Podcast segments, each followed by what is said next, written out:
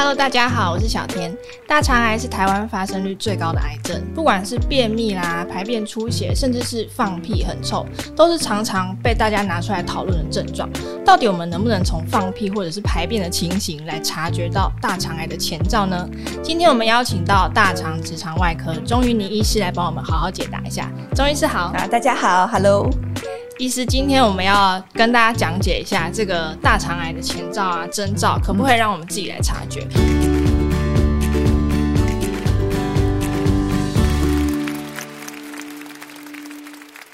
医师有一个统计说呢，越早发现大肠癌，它治愈率是可以达到九成这么高诶、欸，嗯、所以代表我们要怎么样观察到症状就非常重要。比如说最近诶，放屁次数如果变多了，这是不是需要注意的？呃，我想哈，我们要先有个概念，因为肠子是个管子，你平常没事不会从它的前面或后面这样往里面看几百公尺嘛，哈，对，所以所以你只能够从通过它的东西去判断到底这个里面到底是不是有问题。那最常会通过的就是大便跟放屁。嗯，那自从大肠癌的这个问题大家开始重视了以后，就很多病人会很焦虑，每天揪着我们说：“那我的大便怎样？我的放屁怎样？”其实我觉得我们这一集最主要就是要跟大家讨论什么样子大便跟放屁才是我们的警讯呢？哈，那。放屁这个东西哈，每个人每天放屁的次数从五次到二十五次都是有可能的，所以平均起来大概就是十五次左右的时间。所以像十五次左右，其实有的时候你不见得会感觉得到，但是它可能就是一个正常排气过程。那有些人会很讨厌放屁，但我们科的医师只要听到放屁两个字，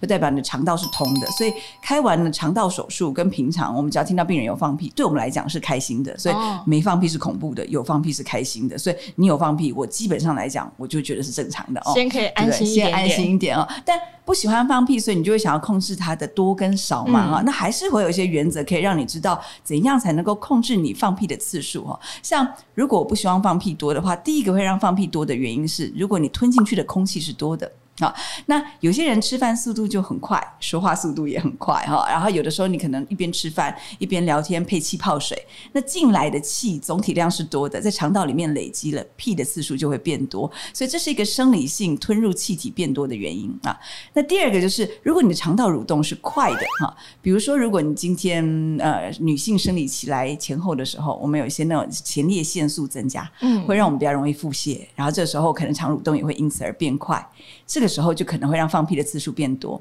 或者大家如果有那个经验，是我喝了咖啡，肠道蠕动变得比较快，诶，有的时候也是因为这样子，所以我们就放屁次数变多。那有些人有乳糖不耐，可能我吃了一些乳制品之后，哦，肠道受到了刺激，放屁次数也会因此变多，所以这个是肠蠕动变快的原因。它一样是生理的，你只要避开了这些误区，或你生理期结束，它自然就会恢复正常。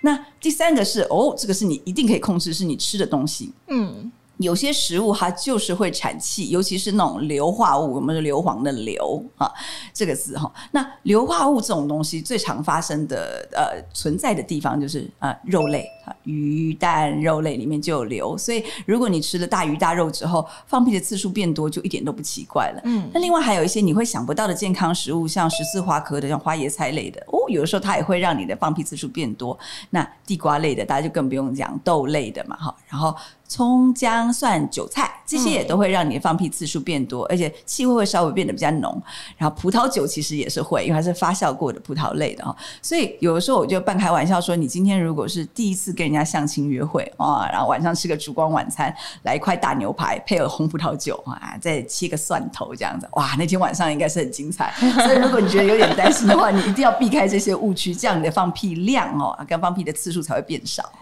那最后一个就是你刚刚问到的那个，就是我们放屁如果变臭了哈，嗯、然后这个臭是一直持续，我吃了东西之后它也不会改变，那你就要担心肠道里有什么东西刺激你这个排便跟排气的次数哈，不但变多还变臭。那有的时候哈，如果你肠道里面有一个不正不正常增生的息肉，或根本就是有个大肠癌，它就等于是一个腐肉在里面，腐肉在里面通过的气体跟通过的粪便，自然而然就会弥漫着这个腐肉的气味。它就会是一个持续的臭味，那你会觉得它好像一阵一阵的，但是它不会因为你改变饮食而消失，这就是一个警讯。所以当你的放屁平常都好好的，突然变多又变臭的时候，嗯，可能要稍微注意一下下。然后如果没有定期检查的话，请你把定期检查这个想法放到自己的脑袋里面。简单来说，大肠癌确实是让放屁变臭，没没错嘛？因为它是一个比较强的刺激在里面，但是因为它酝酿的时间非常长，嗯、说实在，等到你放屁变臭或大便变臭，发现这个大肠癌，通常都是比较晚期的时候，所以我们不建议把它当做你一个观察的重点。了解，就是如果有这个状况的话，可能如果你没有定期检查的人，就要想到该检查这件事情。了解，嗯、对。那除了放屁之外，比如说从排便，我们也是不是也可以从一些征兆来发觉？嗯，我们讲一个很简单的例子来讲大便跟放屁变臭的这个理论好了哈。就是如果我们今天拿垃圾袋，我们平常倒垃圾嘛，我们有两个垃圾桶啊，一个垃圾桶里面可能都装纸屑啊，有时候装一些树叶啊这样子、嗯、啊。你放一两个礼拜，你再去倒的时候，你绑垃圾袋心里不会有压力，不会觉得臭气会出来嘛？对。但如果你今天在家里面，那个桶子里面是放厨余啊，又还有一些大大鱼大肉、脂肪类的东西，你光是想，你你不要压了丝带，你要走进它，放个三五天，你都会觉得抖起来这样的。所以肠道也是一样哦，你肠道里面，如果你吃的东西哦，都是这些大鱼大肉，然后它的排空是慢的，比如说有些人哦，应该是呃。次数或者是频率，比如三天一次大便本来比较慢的，这也不是问题。但如果你摄入的东西都是一些刺激的，我说脂肪哦、肉类，它在里面沉积的时间久了，自然而然第一个是里面的菌种会是坏菌居多，那、嗯、那好菌会变少。因为我们之前就有提过，就是好菌吃蔬菜水果，坏菌是吃高脂肪的跟肉类嘛。坏菌多了，坏朋友多了，里面的东西又是一些很容易腐败产生气体的，自然而然你的大便跟屁出来就是非常臭的一个。状况啊，垃圾袋一压，你那个肠子一挤出来，一定是臭的。但这个时候，我就会提醒病人：当你发现这件事情的时候，你可以做一个小小的测试。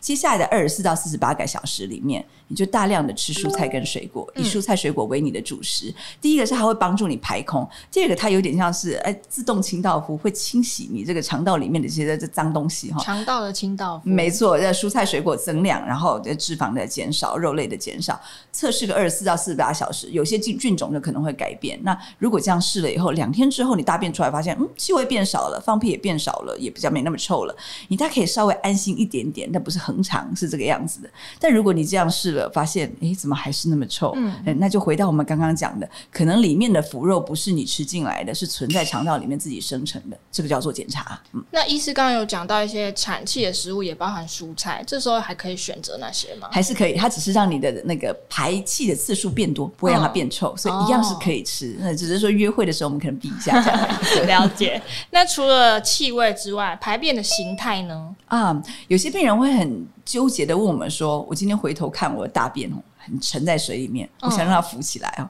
我今天看到它很实在，我想要让它散开来，我想要哦这样。啊，你肯定有很多想法，想要控制自己的便便，想控制自己便便，其实是可以的，因为你要控制自己的便便是靠你的饮食来哈。那有几个原则，就是如果你的大便。沉在这个马桶底部，你想让它飘起来，那代表说它里面可能太实在了哈，里面可能缺乏一些可以让它飘起来的纤维质啊，嗯、所以有些病人会说，我今天大便大出来之后，它就比较实啊，嗯，很粗诶、欸，然后。进过肛门的时候会刮，然后沉进去，这个就是缺乏一些我们说的非水溶性纤维。那那非水溶性纤维的话，简单来讲，我们会分成纤维素跟半纤维素嘛。那纤维素就是我们说的青菜类啦，或是一些燕麦类的全谷类的啊。那半纤维素就是我们说的一些海菜、昆布、海藻类的啊。所以如果你真的很不喜欢吃青菜的话，你不讨厌吃海苔啊、海菜类的，你可以把它当做你补充这些纤维质的来源。那它可以让你的大便比较蓬松，蓬松了以后。比较能够驱动肠道上出来之后，它就比较容易浮在水上，所以这是让你大便浮水的一个原则。医师，可是，在医师的眼中，真的是大便浮起来比大便下沉好吗？它其实是一个间接观察的点，因为如果你的大便总是下沉，代表说它里面就是缺乏这些纤维素。嗯，缺乏纤维素的话，它会有几个意义。第一个是它就没有办法在肠道里面蓬松的驱动肠道正常蠕动；第二个就是它没办法养好菌。所以它会是我们观察的重点。Oh. 应该说，今天你的大便如果都沉在水里的话，它不是病态。但如果它可以稍微浮水面的话，那可能会比你全部都沉在水里，在我们看来对肠道更健康。所以纤维质永远都是一个重点哈。那第二个就是有些病人说，嗯，他也是会浮水，但他好黏哦，每次出来的时候我都要花很多时间在那里挤，好像在那里挤冰淇淋，然后挤完的时候还有一些会粘在肠道壁或粘粘在肛门口，就是很黏哈。这个时候其实它缺的是水溶性纤维啊。那水溶性纤维它在肠道里面的目的是，它会很像晶体一样镶在我们刚刚说的这个纤维骨架里面，它让大便滑湿湿的，出来的时候咕溜它就出得来这样子哈。那这种状况之下，水溶性纤维我们又会分成植物胶跟果胶。那植物胶的话，就是我们说的爱玉啊、车前子之类的，你要放了泡了以后，它会这样看起来熊熊的之类的哈。那另外的话，我们说那果胶类的，就是我们说的水果了啊。那有时候我跟病人讲说，当然你可以从天然的蔬果啊这种种子类的这种来摄取这些水溶性纤维很好。那如果你真的很不方便的话，其实你可以作弊，像我们如果在便利商店买一些洋菜冻、石花冻、布丁，哈哈制造的，因为那那个是洋菜冻嘛，和果胶类的，它也可以是一种补充水分，然后补充水溶性纤维的这种来源。那这类的水它有个特点是，当它留在肠道里面的时候，它比较不容易，就像你喝的水从肠道壁就渗透出去变成尿，它比较容易固着在这个肠道里面，嗯、然后变成里面基本成员，让这个肠道里面的大便能够比较润。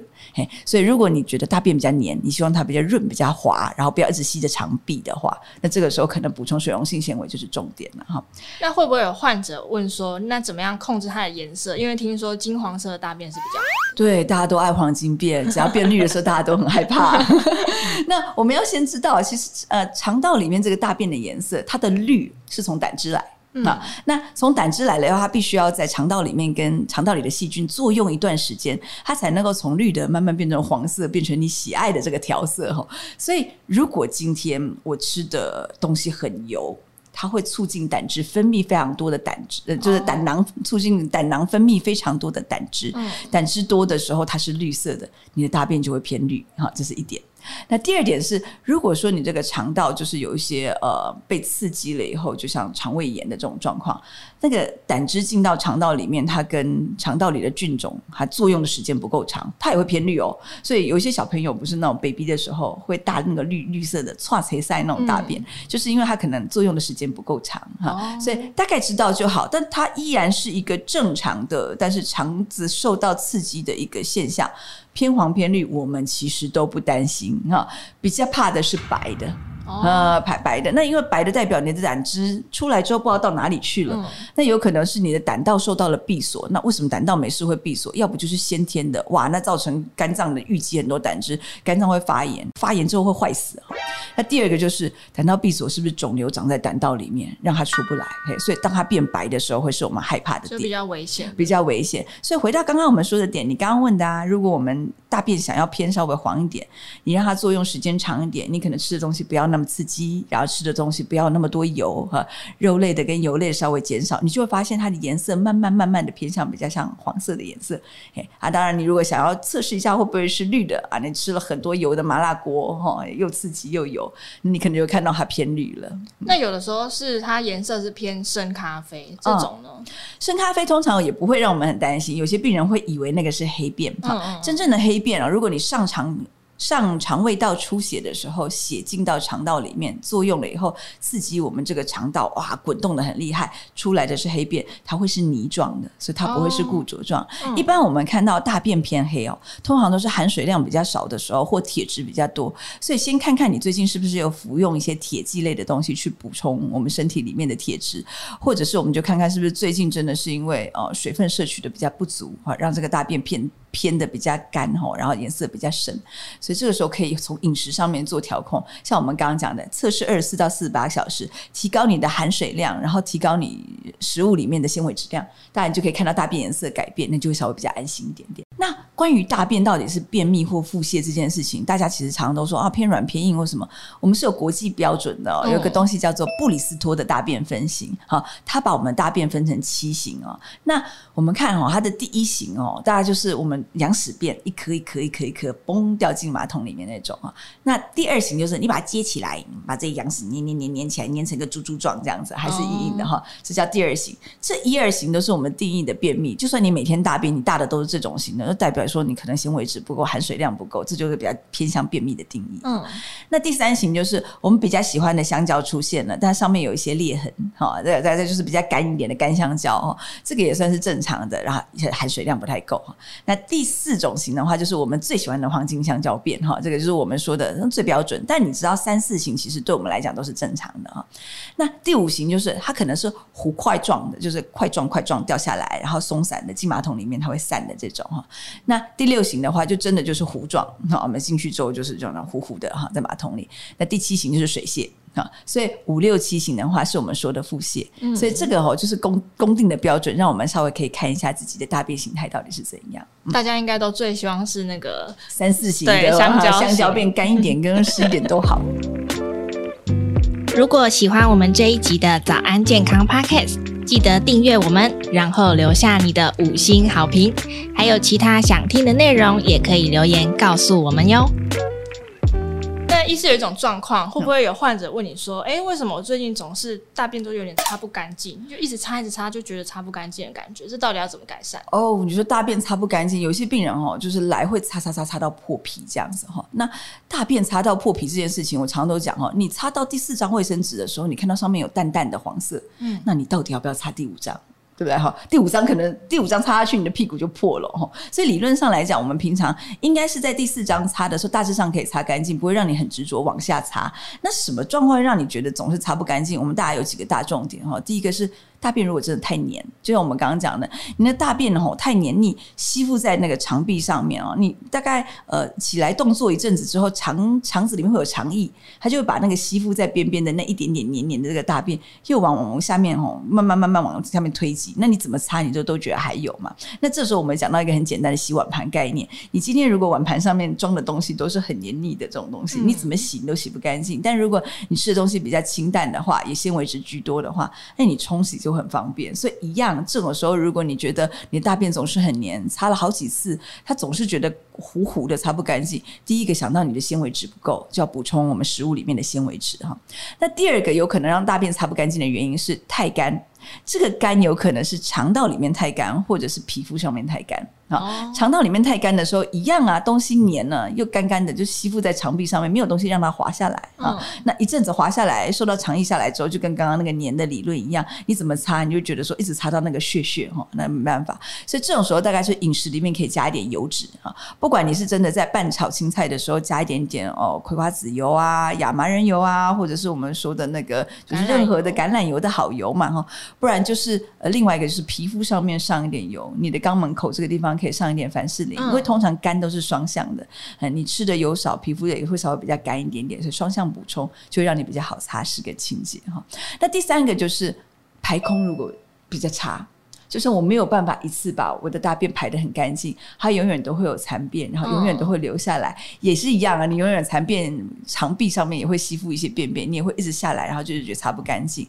排空速率不佳或排空效能不佳这件事情哦，通常都会跟我们患者缺乏运动有关。因为年纪慢慢增长了以后，可能你肠道蠕动就变差了。如果你没有一个运动习惯，我们排便是一个骨盆腔协调的一个一个动作，嗯，你可能骨盆腔的肌肉没有力了，出来的时候就没有办法一次排。排空，永远都有一个大便的屑屑头在那边，你怎么擦，你擦到都是那个大便屑屑头。所以如果有这种状况的时候，要注意运动一定是一个根本，这样子哈。那除了这些以外的话哈，另外一个就是病态原因。如果你真的是有一个比较大的痔疮，导致你肛门那地方总是有很多赘皮，甚至里面有些黏膜翻出来，这就不是你改变饮食可以改变的哈。那这个时候可能它就会到处沾了这些就是粪便。那你一直擦拭的时候，因为有一些痔疮是从里面跑出来的，它那个皮。会比较薄，你会一直在擦拭的状况下把它擦伤，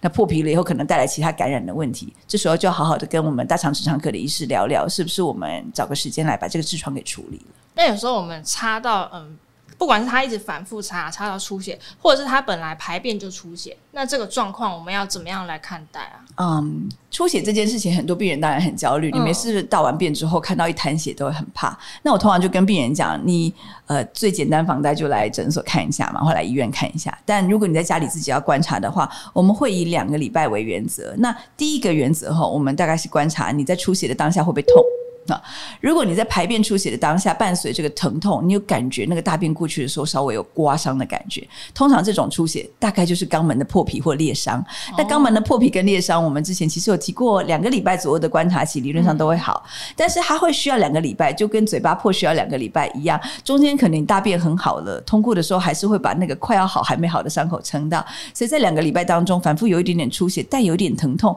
这都是可以接受的。所以痛是个重点，这也是我们说，如果你大便的时候痛在呃伴随出血，其实我们并不怕，通常跟裂伤是相对好一点，点，对，痛相对是不怕的哈。那怕的是不痛，嗯，那不痛就会有两种状况。如果你的大便也不硬，通过也没感觉，但是它却出血了哈，那我们会想两种状况，第一个就是哎没事的，痔疮比较大哈，第一个，第二个是真的有可能是大肠癌或大肠息肉，在大便擦过去擦边球的时候出血，嗯，这两件事有的时候有点有点难分辨。那当然，如果你今天的血是真的是鲜血，那出来说还伴随着有一点点异物感的话，我们会比较偏向这个比较像是痔疮出血哦。但如果说你今天出来的时候，这个血量多，而且有的时候会带着一些深褐色的哈那的的的液体，然后出来的时候，甚至还有一点腥臭味，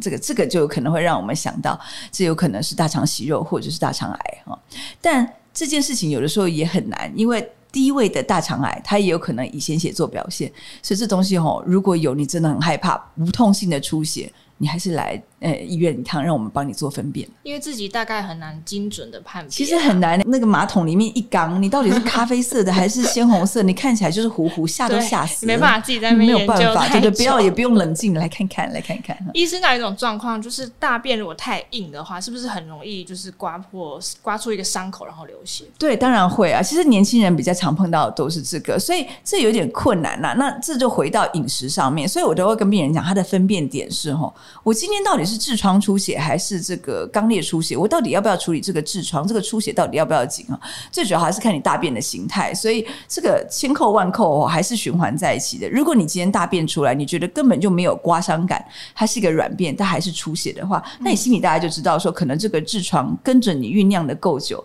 这里面的血管老了。那不管我怎么去避我的饮食，吃再多的纤维质，这个痔疮就是一个胖胖的一个血球，它就是没有办法避开。那因为常常出血，可能会导致慢性贫血，我们可能就要跟医生好好讨论，是不是要处理这个痔疮。那今天如果是很明确的，我就是只有硬大便的时候我才会出血，软大便不会。那你要问的不是问痔疮，你要问的是问大便。嘿，我们大便可能就是要再多加一点纤维质，饮食上面要更健康，去避开这个出血。那当然有介于这中间的，像我最近有碰到有一些就是二三十岁的病人哦，就是年轻的时候可能单纯是肛裂，可是年龄慢慢增长之后，他可能就慢慢跑出了一个痔疮来。他的痔疮喷出来，导致我们大便过去的时候很容易擦出这个肛裂。好，是这两件事可能会合并。那这种时候，我们就会在临床看一下，如果他痔疮没有大到你连软便都会出血，我们就会请他更注重你健康饮食的形态，让大便再小心一点，再软一点点，去避开对我们肛门的伤害。总是要先努力嘛，真的不行的时候，我们再出场。对，医师，那是不是有案例是他搞混了，就是痔疮啊、癌症，然后他？他没有分清楚，然后造成一些后果。嗯，应该是哦，这件事情是可以并存的。嗯，那我们最近有收治一位三十几岁的女性病人哦，就是她也是小孩的妈，平常都很忙。那本来产后她就有痔疮，所以她出血，她一直都觉得是痔疮出血，就一直到她先生发现，哎呦，你怎么刷牙的时候看到你冲冲完完马桶那个里面血还是这么多，就带她来做检查。那她当然是想要面对这件事情，所以她来的开宗明义就跟我们说啊，我就我就是准。备要面对这个痔疮了，那我们就好替他做个内诊。哎，刚开始看到痔疮真的蛮大的耶啊，然后内诊里面发现，哎，也是很容易肛门进进去就容易擦出血，可就发现那个血不是很单纯，因为在深层里面它出来有一些血，就像我说的，有一点点臭味，颜色比较深，那我们觉得很怀疑，直诊进去再往里面探，发现在那个痔疮的在上方里面一点。诶，他有大肠癌，所以这两件事情是合并的，所以并不是说我有痔疮，我就一定不会有大肠癌，或怎么我就可以轻忽它。如果你有担忧的时候，这些检查不用很繁复，在门诊就可以做。但是因为这个病人他发现的很早，所以后来他就是治接受治疗之后，他的那个就是我们说他的那个治愈率还是有在七成以上啊，所以还是可以看小孩长大，就不要逃避这件事情。嗯，就等于呃，简单来说啊，不管你的排便形态是怎么样，嗯，都还是要记得定期检查。对，定期检查其实是很重要的，因为你用猜的会看症状，等到真的有这个症状出来的时候，通常都晚了。所以大肠癌其实并不很可怕，我们从肠子里面什么都没有到长一个息肉出来，要长六到八年，从这个息肉变成大肠癌可能要长两三年的时间，所以你中间八到十年，只要能够把这个可疑的息肉拿掉，你就可以预防大肠癌。可是可怕的是，因为大家都觉得，我就等到有症状的时候。我才去注意它，所以发现的时候都很晚期，并不是它就是长得多快多危险。所以通常定期检查哦，你如果真的很不喜欢去院所，你抓个五年，我觉得差不多，五年差不多了。那如果现在有观众乖乖听话去定期检查，然后诶发现了痔疮，那到底会怎么样？嗯如果发现痔疮平常都没困扰你的话，它就当做是一个发现。那我常常都会跟病人讲，你今天的长相不会跟你小时候或 baby 的时候一样，所以你今天在检查肛门的时候，你小时候没有痔疮，现在有，就是一个肛门的老化。如果没有症状，你就当做我的肛门就是比较老了嘛，就不一定真的要做什么。当然，如果你有一些症状真的困扰你，比如说出血，这个会慢性贫血；脱垂，这个常常会痛，像个炸弹放在我们的肛门这边，有可能会影响生活。我们就要跟医生讨论。说是不是这个痔疮真的处理掉之后可以永恒的脱离这些威胁？那除此之外的话，其实你就当做是个渐渐发现，你可以观察它，不用焦虑。了解。所以其实不管是观察排便或是放屁的形态，嗯、然后再加上定期检查，这都是很重要的。对。那今天我们谢谢医师来接受我们的访问，感谢医师，谢谢。那节目我们就下次再见喽，拜拜，拜拜。